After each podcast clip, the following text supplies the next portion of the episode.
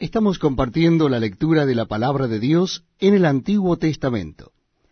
En esta oportunidad será Génesis capítulo 35. Les invito a que busquen en sus Biblias Génesis capítulo 35. Dice así la palabra de Dios. Dijo Dios a Jacob, levántate y sube a Betel, y quédate allí y haz allí un altar al Dios que te apareció cuando huías de tu hermano Esaú. Entonces Jacob dijo a su familia y a todos los que con él estaban, Quitad los dioses ajenos que hay entre vosotros, y limpiaos, y mudad vuestros vestidos. Y levantémonos y subamos a Betel, y haré allí altar al Dios que me respondió en el día de mi angustia y ha estado conmigo en el camino que he andado.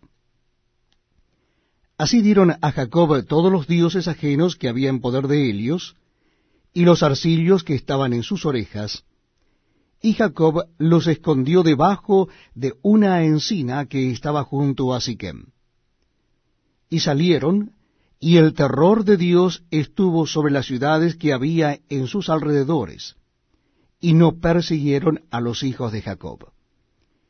Y llegó Jacob a Luz, que está en tierra de Canaán, esta es Betel, él y todo el pueblo que con él estaba.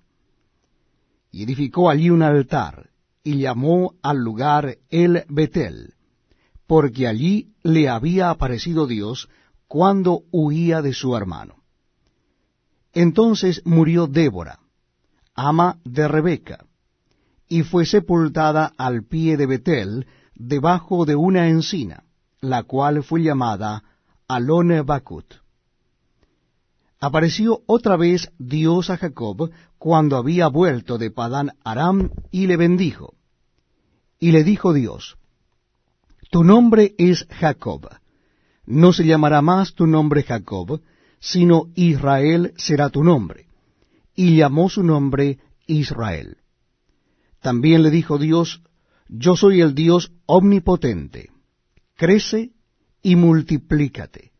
Una nación y conjunto de naciones procederán de ti, y reyes saldrán de tus lomos. La tierra que he dado a Abraham y a Isaac, la daré a ti y a tu descendencia después de ti daré la tierra. Y se fue de él Dios del lugar en donde había hablado con él y Jacob erigió una señal en el lugar donde había hablado con él, una señal de piedra, y derramó sobre ella libación, y echó sobre ella aceite. Y llamó Jacob el nombre de aquel lugar donde Dios había hablado con él, Betel. Después partieron de Betel, y había aún como media legua de tierra para llegar a Efrata, cuando dio a luz Raquel, y hubo trabajo en su parto. Y aconteció, como había trabajo en su parto, que le dijo la ramera, No temas, que también tendrás este hijo. Y aconteció que al salirse el alma, pues murió, llamó su nombre Benoni, mas su padre lo llamó Benjamín. Así murió Raquel, y fue sepultada en el camino de Efrata, la cual es Belén. Y levantó Jacob un pilar sobre su sepultura. Esta es la señal de la sepultura de Raquel hasta hoy. Y salió Israel y plantó su tienda más allá de Migdal Edar. Aconteció que cuando moraba Israel en aquella tierra, fue Rubén y durmió con Bila, la concubina de su padre, lo cual llegó a saber Israel. Ahora bien, los hijos de Israel fueron doce. Los hijos de Lea, Rubén, el primogénito de Jacob, Simeón, Leví, Judá, Isaacar y Zabulón. Los hijos de Raquel, José y Benjamín.